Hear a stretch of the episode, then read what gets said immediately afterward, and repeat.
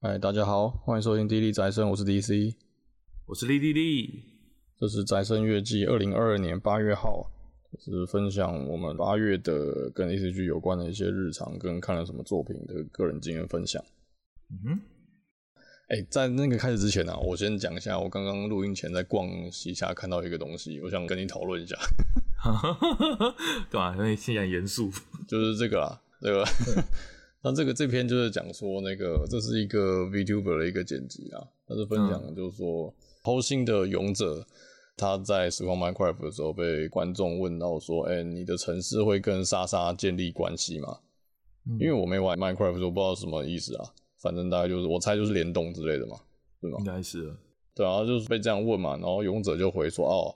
然后回觉得什么？哎、欸，我不太确定，就是会不会建立关系啊？但是反正就慢慢自然发生，有发生就发生，没发生就没发生嘛。只是我们会保证不越过那条线，这样子。他有这样的回应。嗯，这个文章的作者啊，就是贴西夏我这个文章的作者，就下面写说，他都说新伊恩都出道一个月了，还有不少人搞不清楚状况，有在看都知道，他们连提到女团的名字都不敢了。嗯，那我就看我，我想说啊。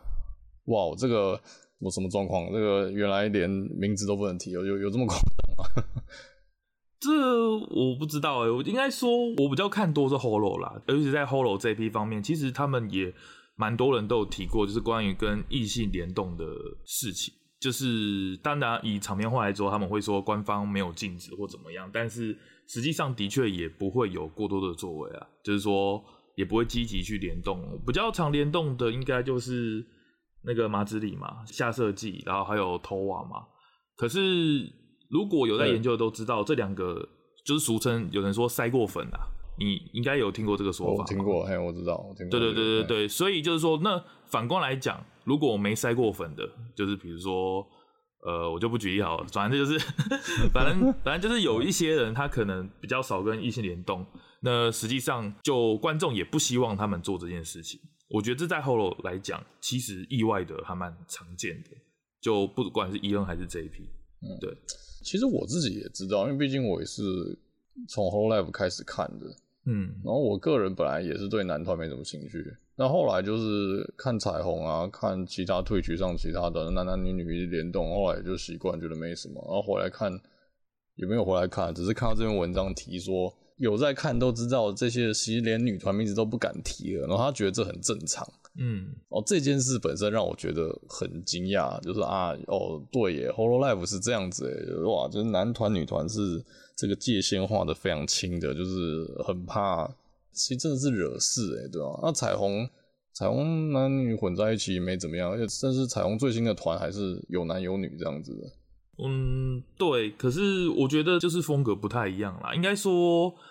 诶、欸，怎么讲？应该说，我觉得啦，Holo 有一点点是靠养嘎奇粉起家的，就是可能从三期生开始。Okay. 那的确，他们也呃有意或无意的去压缩掉所谓后心，就是所谓男团那边的表现空间。就是比如说，你也知道嘛，因为像彩虹，彩虹那几个男实况组，某种意义上来说也是他们的招牌，就甚至搞不好比大部分的女实况组还有名。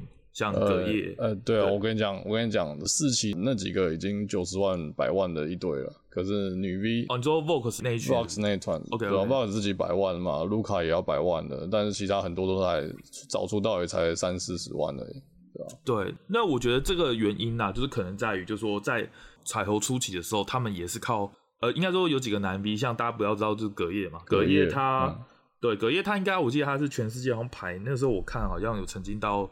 前五还多少啊？详细数据有点忘了，但是就是可能甚至超越他们大部分的呃女实况组这样子。那像什么剑齿刀爷啊，然后呃那个像我个人啊，我个人喜欢那个社组之类的，就是他们的男星是跟他们女星是平起平坐的。嗯，我觉得这这是一个他们的风格吧。因为说风格嘛，就是他们的政策是，就是说，OK，只要你有话题性，或你你有够有趣，你有人格魅力，你是可以起来的。可是 Holo 就完全没有想要经营后星这一块。即使比较有名，像那个那个上嘛，就是我哎，敢、欸、忘记叫什么名字了，那个罗贝尔，好像是罗贝尔吧。OK，、嗯、他他因为有几个梗，就是还算有一点名气，但是他并没有搭上 Holo 女星的顺风车。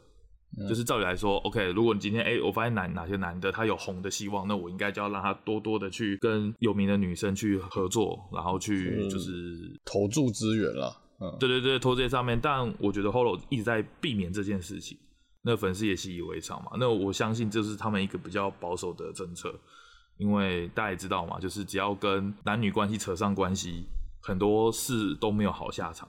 嗯，就就 就会有激进的粉丝做激进的行为。可是换句话说，我觉得也不用去怪说啊，什么 Holo 就老古板啊，怎么让他们去接触一下没有关系。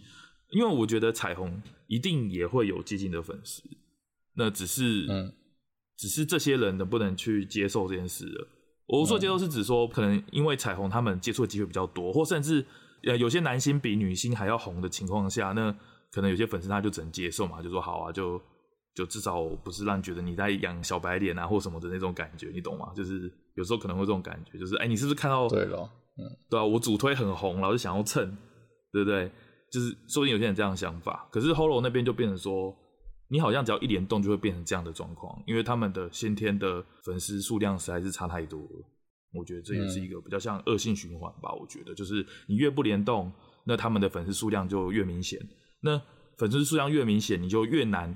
制造个契机叫他们联动，所以我觉得这也是一个比较可惜的地方。嗯、对啦，那个粉丝的怎么讲，喜爱的风格跟能接受的粉丝，反正就是固定就是这样子嘛。因为早期就是这样子嘛，那到现在就更难变动，感觉。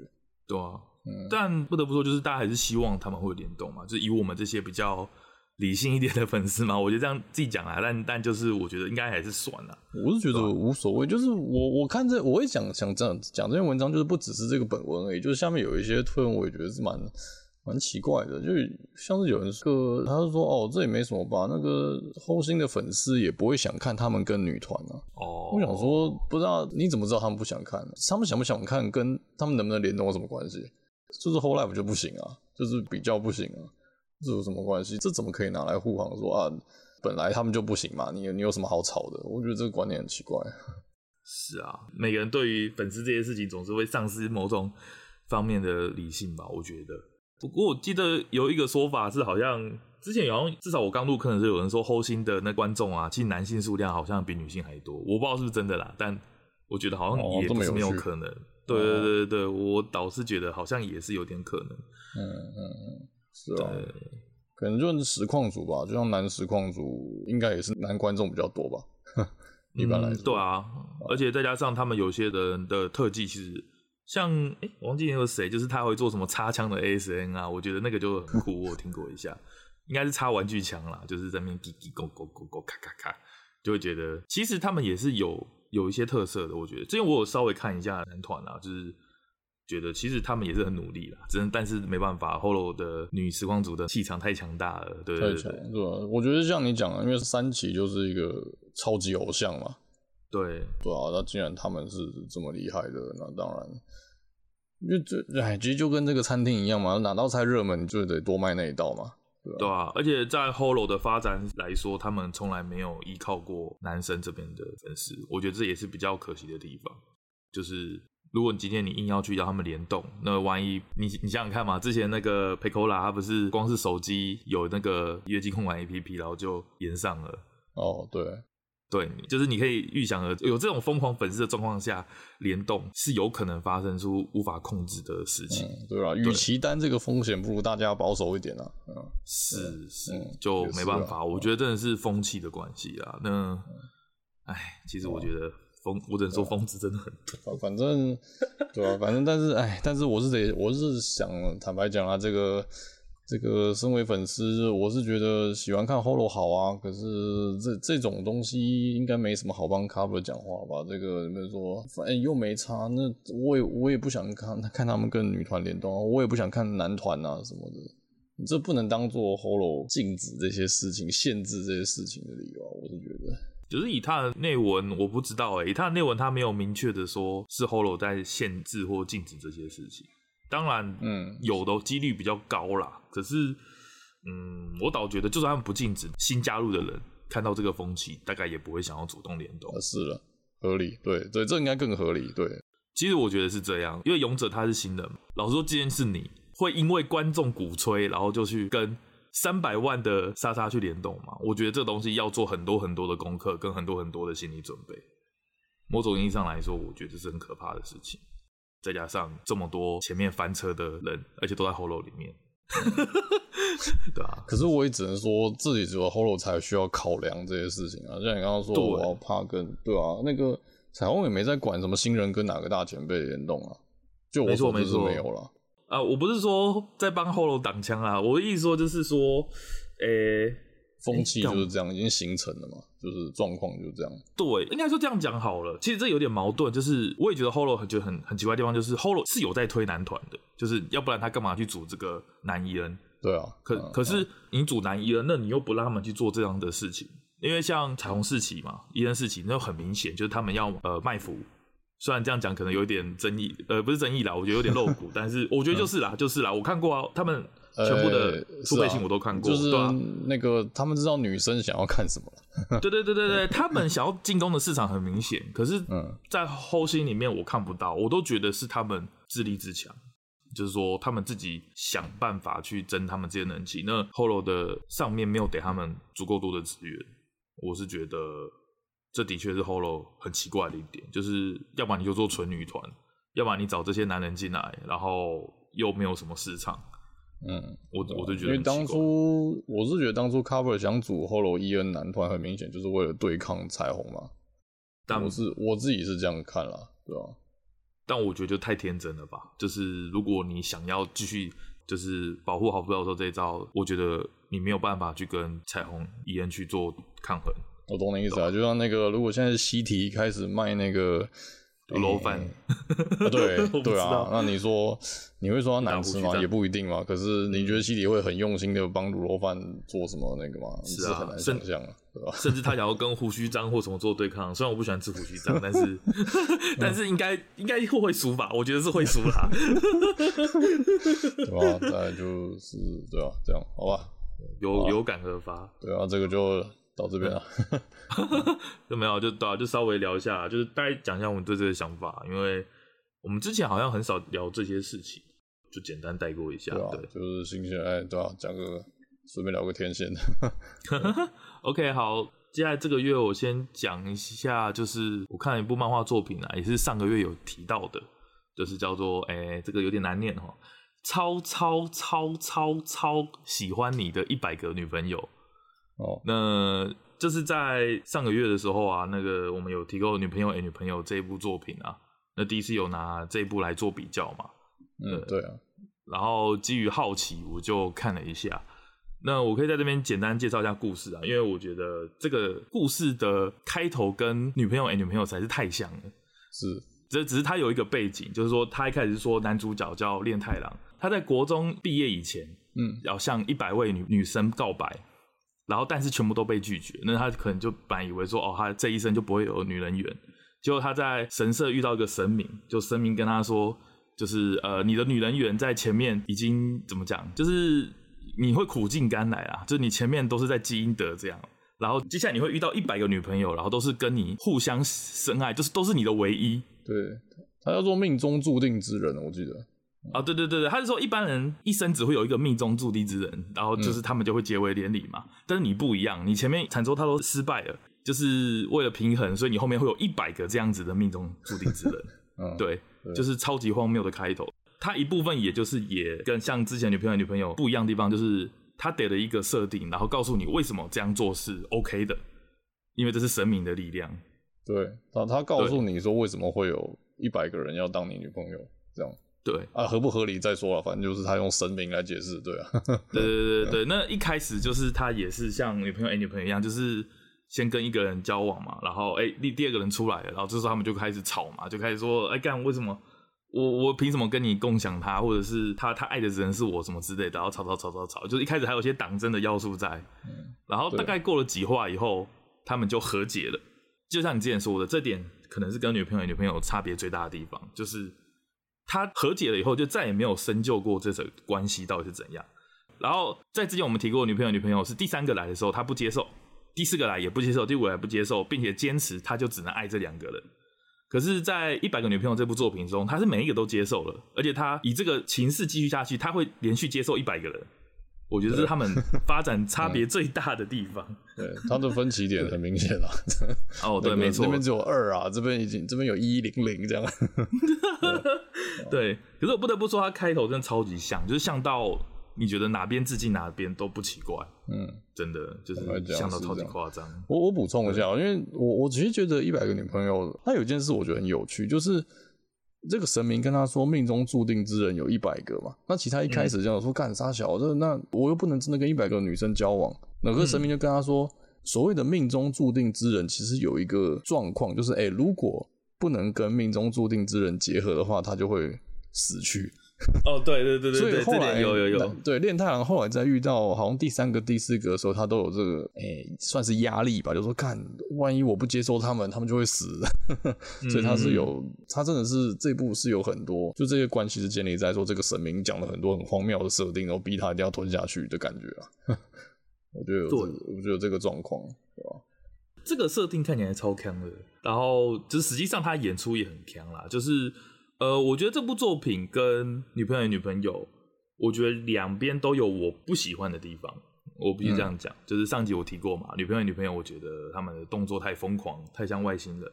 那这一部我是觉得一百个女朋友，我觉得有一点，嗯，它的剧情我觉得不够，我觉得有点低龄。呃，是啊，我我我可以理解是吧？就是。可能就像我说吧，就好像他们都很很快的接受状况，然后就就开始搞笑。而且这部其实我觉得就是纯正的搞笑版，就是他并没有给你什么很深的大道理。对，他的每一话就是呈现给你说，哎、欸，男主角怎么样用疯狂的举动去追求到第 N 个女朋友，然后其他人又是怎么样的去接受他。这这部作品是没有矛盾的，就是这就是一个幸福的天堂世界。那跟女朋友与女朋友不太一样，是女朋友与女朋友有一种。有一点点悲哀的感觉，或者有一点现实的感觉在里面。对，就是，就是我说，他很认真的在探讨关系。就是虽然这个这么怪的关系成立的，可是很多人都抱有疑问，然后他们自己也抱有疑问，然后想要去，诶、嗯欸，想要让这个奇怪的关系就是被受到认同之类。可是受到认同，或者是让冲击力减少嘛？就是说，虽然我做了这么荒谬的事情，但是我是希望大家不要觉得在用看怪物的方式来看我们三个之间的关系。对，而且我们是有我们的道德底线，而且我们是认真的在看待这个关系。我觉得是他想要表达的事情。对对，那一百个女友就是纯粹的搞笑，像是我录音之前我还重看了一下前面的，就是有个泳泳池回，就是哎、欸，就他的其中两个女朋友被搭讪了，然后他就过来救他嘛，就是说不要动我的女朋友。然后那个搭讪就会说啊，哪个是你女朋友？那我拔走另外一个。我说都是我的女朋友。他说你神经病是不是？然后就是这样吵半天。然后就那个男的说：“看，我不要，我们不要理这个神经病了，就这样就走，就这样就不了了之。”我是觉得在女朋友女朋友中，诶、欸，可能会用比较像你讲的，可能比较现实或悲哀的方式去诠释这一段啊。嗯，可能会真的被讲说你你真的是很怪胎，或者说你们怎么能允许这样的关系？我觉得他会有这些台词，但一百个女儿就是纯粹就是超用力的搞笑，就是。哦，对，就是你们都是我的翅膀，什么之类的这样。我觉得就是他如果做成那种四格搞笑漫画，会比较不那么突兀一点。他很他的节奏很像四格的搞笑漫画，对。然后我现在感觉就是有一种，我现在感觉就是有一种就是呃，女朋友女朋友是角色的智商跟不上作者的智商。我跟你说里面的表现，就是作者在下一个很大的局啦，他构筑了这个世界跟。他的那个道德观啊，跟他的世界观其实是很完整的，但是里面的角色实在太疯狂，然后以至于呃，我觉得就是太不认真了，所以没有办法到作者设想到那个高度。然后我觉得一百个女朋友是相反，就是作者的智商跟不上这个发展。我觉得，我觉得一百个女朋友，我觉得它一个卖点就是它每一个女角都有她独特的个性跟她的呃定位。就是可能就是一个傲娇，然后一个什么理科女啊，嗯、就是萌属性这样子嘛，算是蛮对对对对对，蛮有分辨，蛮有辨识度的，蛮有辨识度的。应该说它可能就是一个萌要素的本身，萌就是萌要素的具象化，嗯、就是这个人就是傲娇，那个人就是洛气，然后这个人就是萝莉，大概是这种感觉。嗯，对。可是作者的公式展开永远就是说，哦，我遇到他以后，那主角遇到他，因为他刚刚有说嘛，就是这个诅咒一样的。关系就是他们两个一看就会看对眼，嗯，那主角就要想办法去打动那个女的，就是他知道他也知道这个女的爱他，然后他也爱这个女生，但他们中间可能可能会因为前面发生什么事情，然后没有办法直接交往之类的。嗯、因为因为对女的来说，这个男的不知道哪里来的嘛，对不对？对，就是就是你单看这一段故事就很像一个纯粹的爱情连续剧，对，就是可能遇到什么啊，两人遇到什么困难，然后然后一起解决，然后才产生情愫什么的。对对对，可是这个东这个这个发生的频率却是三话一次，三话一次。对，然后我觉得这个品质就有点让人有点不敢恭维啦，就是上上下下的。有几篇我是觉得哦，他真的是认真的在突破女生的心房，那我觉得就很合理。但我觉得是少数，嗯、大部分的时间他是用非常无厘头的方式，就是呃让女主角产生兴趣，然后他们就会说啊，其实我爱你，然后女主角就说哦，我也爱你，然后。就当入后宫，然后其他人就说：“哦，恭喜，拍拍手，我们又加了一个新朋友。”嗯，就是一直这样子下去。我觉得这是很，这反而比女朋友与女朋友更荒谬。就是，嗯，虽然他们都很自在，好像在天堂，好像在后宫一样，很理想的世界，但是好像又更可怕了一点。对，我我得说，打破第四面墙这件事情是让我有维持多看这部作品更多话的原因啊，因为。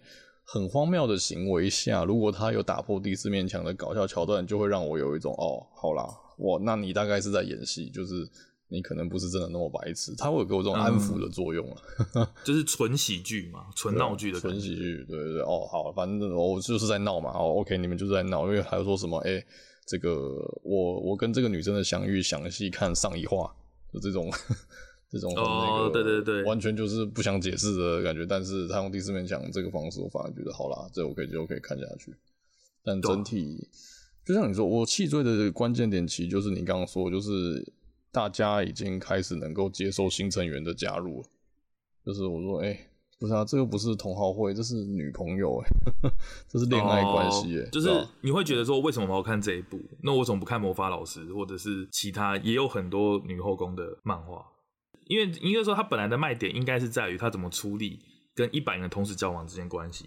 结果到后面，他就变成说像魔法老师那样，就是他就是跟一百个女朋友在同个空间相处，然后友好的相处这件事，他不需要处理后宫失火这件事情。对啊，那再加上跟呃女朋友哎、欸、女朋友比起来，他比较比较卖肉一点。就是它是一个爽剧，嗯，我觉得可以这样讲，它是真的就是后宫男主角之姿，因为你知道到一开始可能还有点矜持，可是到后面其实就是一直在疯狂的亲亲亲的那个，就是这个叫什么，就是肢那个肢体接触了。对对对对对，他真的就是甚至有好几集就是把每一个人都抓过来亲一遍啊，感觉听起来好 像很很可怕，但是就是他是想把它做成真的是恋爱喜剧。纯恋爱，它是蛮喜剧的，对，对对对对对，不像女朋友女朋友哦，可能还有点悲哀，或者是让你觉得有点反思的空间在。他就真的说，你就把它当喜剧看，你就是，甚至你可以带入说啊，我就是我就是后宫漫的男主角，就是这一般呃后宫漫作品可能就像带你这种感觉嘛，对不对？就是我左拥右抱这种感觉，那他的目标是在放在这个地方，我觉得是这样。我我当初会注意到这一部，其实就是因为那个你讲的，哎、欸，就是后宫。一大堆后宫，大家和乐相处，到底有什么好看的？可是这部感觉，因为前面一开始那个前两位跟前三到前三位，其实都还有一些冲突争执，就是你到底想怎样那种感觉。我觉得说，嗯，这个比起那个大家和乐融融的，我觉得要好多。就是我希望看说，因为这个真的，因为他又是说是神明讲的，那看起来一百个是铁定要发生的。是，是，是，所以我就更好奇说，那这种像是诅咒一样的东西，到底最后结局会怎么样？所以就是这一部其实前几话的印象，应该说前几位出现的时候，给我的印象是真的很好，所以也才会就是我我们决定，哎、欸，上那个上个月我有提到嘛，这个月我也觉得还是可以特别讲一下，因为其实虽然我弃追，但是因为前面真的还是给我印象蛮好的啦，对吧？就是你还是会觉得这是一个有它的存在意义的作品，我觉得还是可以看看啊。对啊，那我个人只是觉得就是就是后面大家已经没什么冲突了，嗯，然后就是大家对于新女友的加入没什么激烈反应了，对吧？然后还有一个就是我不知道可不可以，雷应该没关系吧？我觉得这种这种作品雷是没关系。嗯，怎样？就是那个后来就是连那那个雨箱里的妈妈呀。哦，对，我知道，我看到那段。对，就是妈妈也进后宫，我我是不我不太喜欢啊。当然我知道这个，当然我知道这个，嗯，对啊，当然我知道这个人妻属性是有一定的市场跟魅力啊。只是我个人觉得有点跳，有点太太夸张。哦，你觉得有点碰到踩到你的底线了，这样？对啊，已经有点不太行，对吧？哦，我了解，应该说是雷没错，但是我跟你说，你看到那句话开头，你大概就知，你也想得到，就是干这个也要收后宫了，就这个老妈哦，跟老妈长得跟她女女儿是一样正，你想啊，干没救了，这个铁定是要收的，对吧？那对，就像我说的，就是人妻这是一个属性，所以就变成说，在这部作品中，他的每个角色是非常的平板化的，就是傲娇就是做傲娇的事，然后男主角也是说啊，因为他是傲娇，所以他会对我怎么样啊？其他人是怎么样？怎样？怎样？就这这每一个跟他的女朋友都有一个标签贴在那边，然后然后他的反应跟你期待的反应其实都会是符合那个预期的，所以就是其实简单说，就像我刚才说的，就是平板化这件事情。可是女朋友与女朋友比较不一样，就是因为从头到尾都是这两个人在面对所有其他各式各样的女孩子，嗯，那他们的反应，嗯，对对对，所以他们的反应跟他们成长。你是看得出来的，就是他们怎么样去越来越接受这些人，或者是他们怎么样去磨合这件事情，在女朋友女朋友是看得到，可是，在一百个女朋友是完全看不到的，因为他们不需要磨合，他们只要他们只会接受，嗯，对，也，没有也没有那个世人异样的眼光，对对对对对，就，是他们就是发挥他们的属性，然后每一集就照常演出，就是这样，所以呃，当然这样听起来就是好像这个东西很烂很瞎了，但我觉得它有它的毅力在了，就是。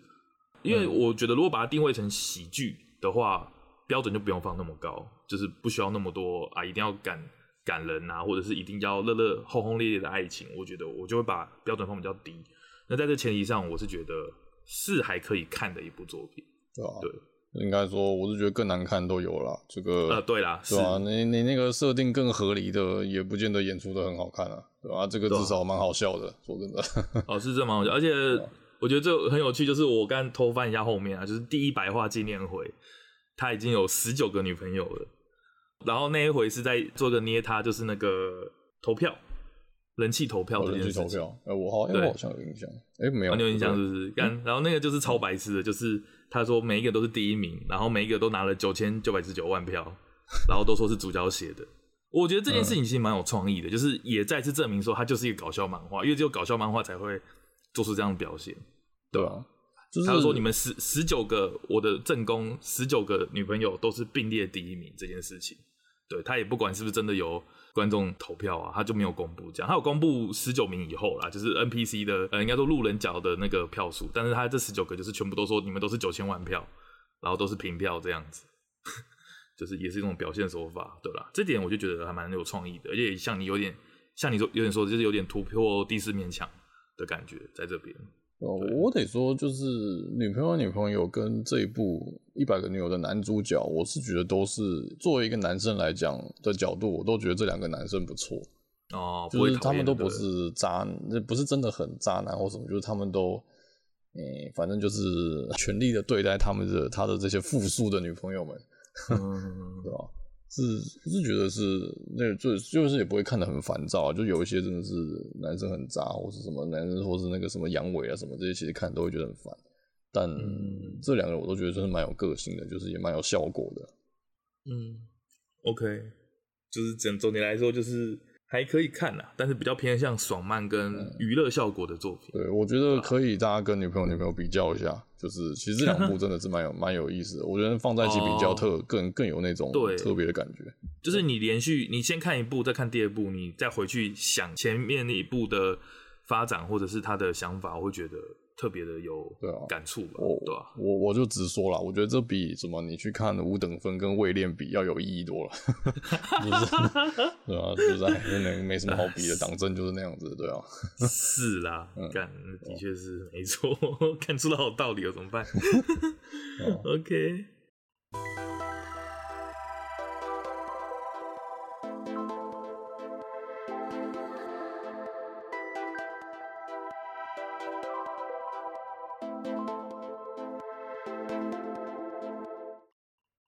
那这一部差不多到这边嘛。那接下来还有什么要分享的？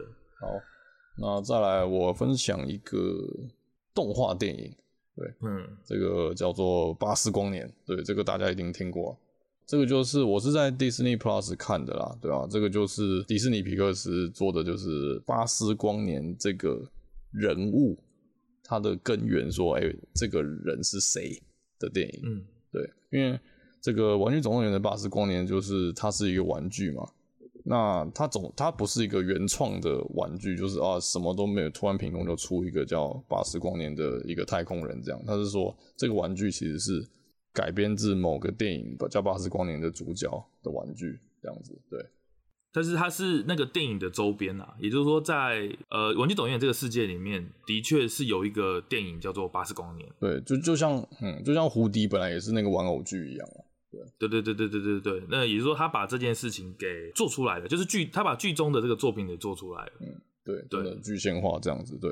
对对对。那其实我相信，这应该大部分人都知道，对吧？这是怎么回事？那我要说的是我的感想啊，就其实我当初我在看之前，我其实对他没抱什么希望，因为当初这部片在院线上映的时候，其实那个新闻都说那个票房是差，全球票房是差强人意啊。嗯嗯，就是不怎么卖座，好像是也有说这种皮克斯这一次好像滑铁卢之类的，有对，就是有点就是是不是回不去过去荣光之类的忘我有点忘记详细，但是有这样的评论，所以我对于这部没没抱什么期待啊，只是就是。我打发时间看一下，对啊，然后我就想说，想说，哎、欸，如果会差强人意，那应该就是代表它就是一个蹭玩具总动员这个 IP 下的随便做产物之类的嘛，这种 label 的，哎、欸，嗯。但看完之后，我我的感想完全不一样。结论我是觉得这部蛮 OK 的，我觉得值得一看。对，嗯，当然就是你去琢磨那个细节啊，什么科幻细节的话，当然也不合理。但是这是迪士尼电影嘛，我就觉得这就这没差吧，对吧？我是觉得它有完全的符合这个电影给的定位啊，就是电影开头的时候，它有一个黑幕，然后有一句话，就写说这是安迪童年时候最喜欢的电影。那安安迪安迪就是《玩具总动员》的那个男主角嘛，那个小孩子，对啊，对对对对。那我看完的确是有，我觉得这部真的有给我那种感觉，就是哦，如果我是安迪，我真的看完之后，我也会想买巴斯光年的玩具。就是我觉得他有贯穿这个主题，嗯、我觉得他有符合，有成功的做出这种、哦、这种让我有这种感觉的电影，对，所以我个人是算是推荐啊，我觉得值得一看。OK，我可以理解你说的话，因为其实我在看之前，因为你说你有看嘛，那我刚好又就是有听一些网络上的心得，那网上心得大部分都是说就是蛮失望的，那等下我会讲他们说失望点在哪里，那后来你说你看你觉得你有点不以为然。就是说，你觉得并没有他们所说的那么差，对不对？是啊，对。那我看了以后，我其实我本来我之前也说过，就是我不喜欢看电影，然后也很少看动画。那我可是听到这件事，我就觉得哎、欸，有点有趣。就是因为我看到那个心得，我是看完的。那我觉得他们说的其实很很有道理。就是他们说的点是说，哈，首先就是诶、欸，巴斯光年作为一个玩具总动员的衍生电影，但它却没有太多玩具总动员的要素。就是嗯，对，没有联动嘛，就是没有梗把他们串联在一起了，所以他们就很失望。就很多人说，哎、欸，我是想来看《玩具总动员外传》的，就是我想知道，哎、欸，巴斯光年到底在到安迪家以前会是什么样子？嗯，结果他们就看了一个完全没有关联，就是只是脸长得一样，甚至我觉得他的建模跟我印象中巴斯光年不太一样。但就是他们觉得说，我我今天是被《玩具总动员》这个 IP 带来看这部电影，但是我看不到《玩具总动员》，那我到底来这边干嘛？那为什么要做出这部电影？我有看到这样的心得，嗯，对。然后你说你觉得不以为然，那我看完以后，我就觉得蛮有趣。我想说，哎、欸，那那那对啊，我觉得超有道理的、啊。就是如果这部作品没有提到《玩具总动员》，那我到底有什么看它？所以我就想看一下为什么你会觉得这个东西是不错的。然后我看完以后，我觉得其实我的感想跟你比较接近，因为这样讲好了，就是你今天看《玩具总动员》以后，你会喜欢巴斯光年这个角色，嗯，是因为他和胡迪。他和其他的玩具朋友们改变了他原本刚毅木讷的个性，所以你会觉得哦，巴斯光年会是一个重友情，然后，然后就是更更那个怎么讲？嗯，就就一开始就是他是做事认真，但有点死板啊。对对对对对对对。但后来遇到胡迪之后，有那个诶、欸，把稍微一点死板的改掉，但还是很为朋友着想啊之类那些。好的地方有留下来的转变，应该说他一开始是一个自大高傲的讨厌鬼这件事情。嗯，对。那当然，你回到电影说，因为回电影其实就等于是一个平行世界嘛。那他所扮演的当然就是在呃巴斯光年原本玩具的时候，就是他在玩具上该被开封那个时候的状态。所以一开始他也是就是就是也是讨厌鬼的样子。可是我觉得经过一一连串任务以后，他有演出就是哎、欸，他一样也会受到就是朋友的感化，或者是怎样去、嗯、去软化他的内心。我觉得这点就是其实他们的灵魂是同一个人。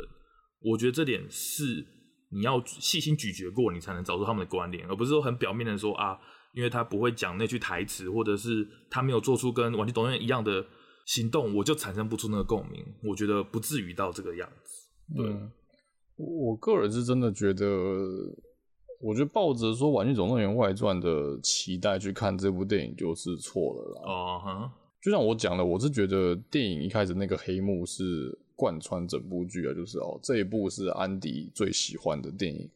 那很明显就是它跟《玩具总动员》那个世界的维度不一样嘛。对对对对对，对，会不同的空间嘛。对啊，那那做那玩具的巴斯是什么个性？我是觉得不代表原作就是一模一样的个性啊。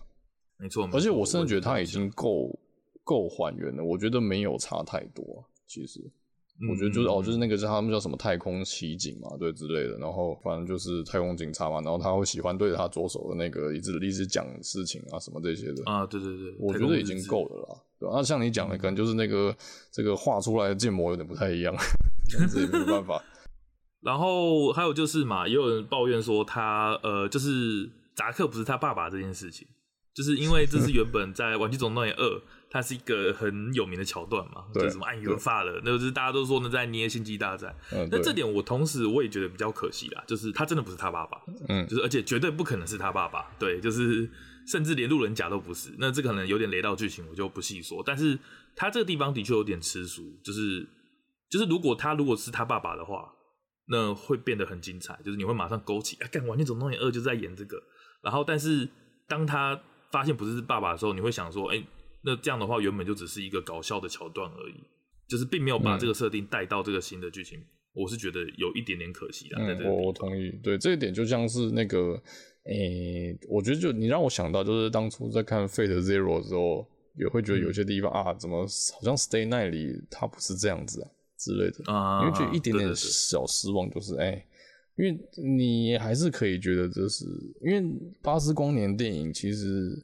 某个意义来说，也算是前传的，玩具总动员的前传故事嘛，对。所以就像你说，其实我也觉得扎克这个点有点可惜啦，就是不是有 follow 理论上时空比较后面的玩具总动员。对，你也觉得如果要是他照着我们说的这样演的话，应该会再往上提升一个档次嘛，对不对？就会让人家觉得说啊，这个果然是一个系列的这种惊喜的感觉。嗯嗯嗯，这点我真的同意。对，就是这个应该可以做更好。对。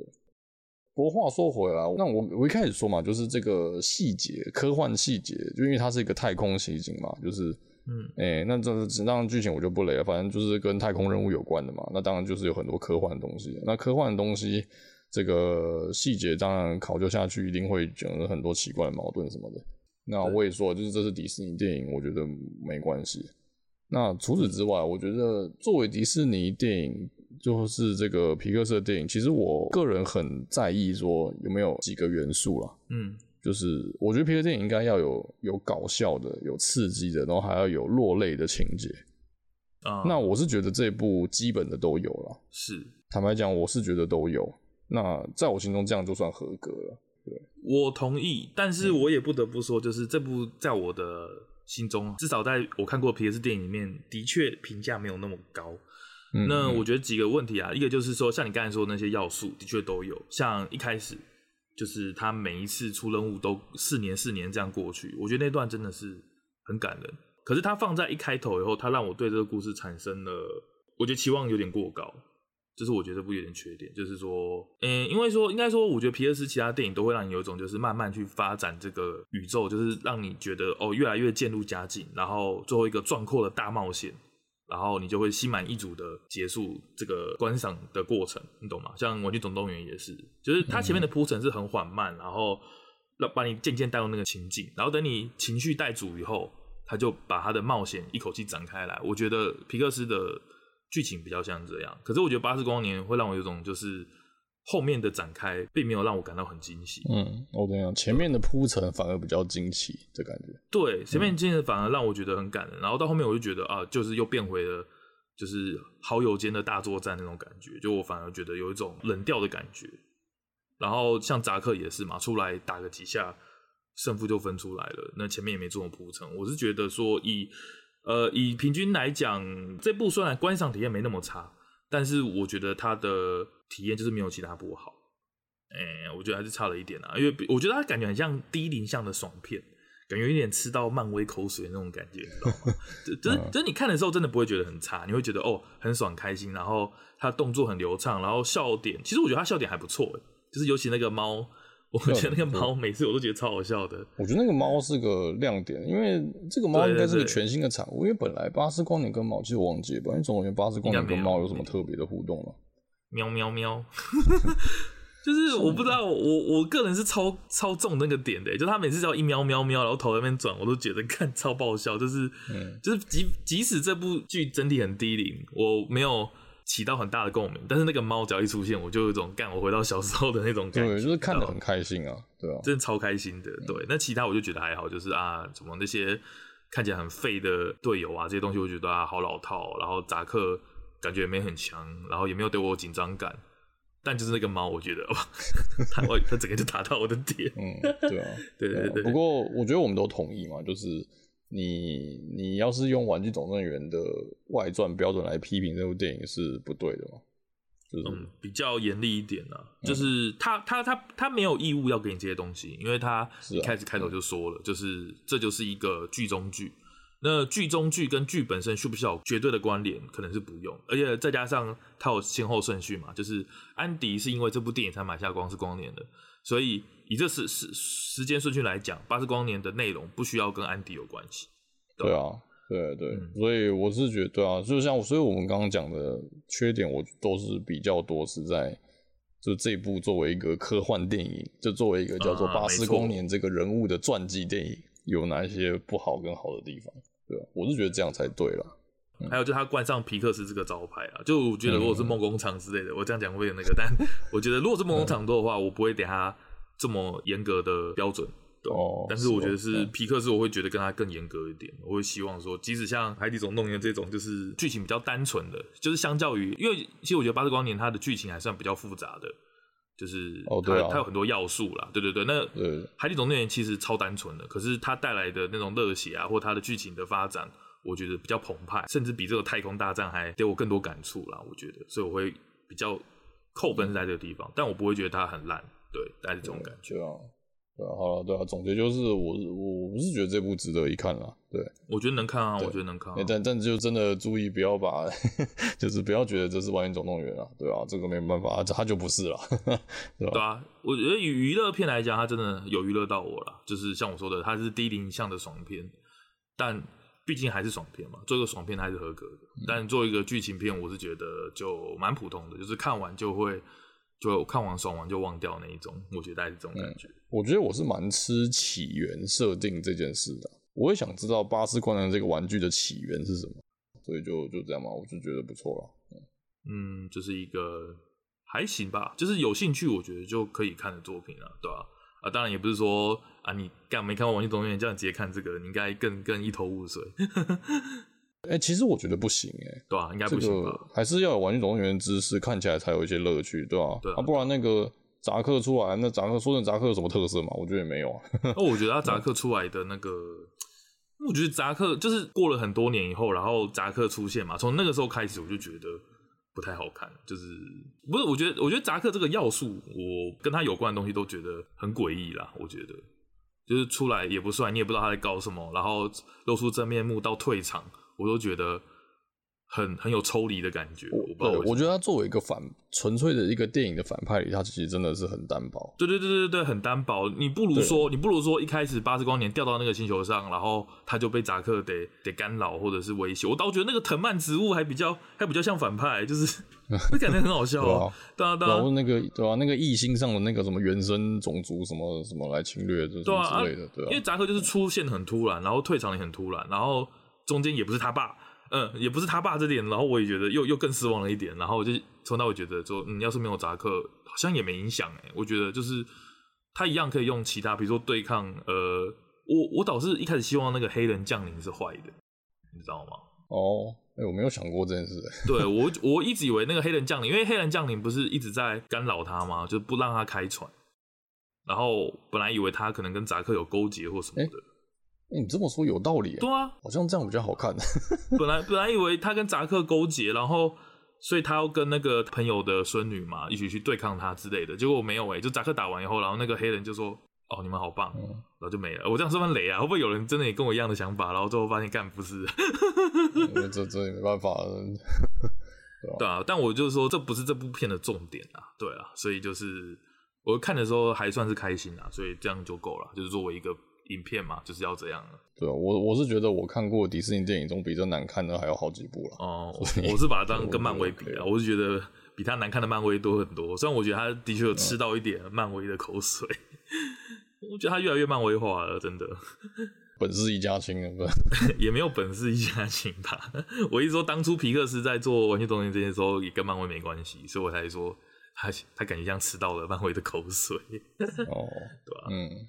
好吧，那也没办法，但我觉得还行啦，就没那么差。有兴趣不需要劝退，不需要到说干不要浪费时间的地步啦。我觉得就是这样，对啊，嗯嗯，对，OK，好，好，那就是以上就是我们这个月的心得啦。然后按照惯例，就是我们会分别在 Twitter 跟 Instagram 发我们的周记，那有兴趣的话也可以去看看。那这个月的月季到这边结束了，那感谢大家收听，大家拜拜，拜拜。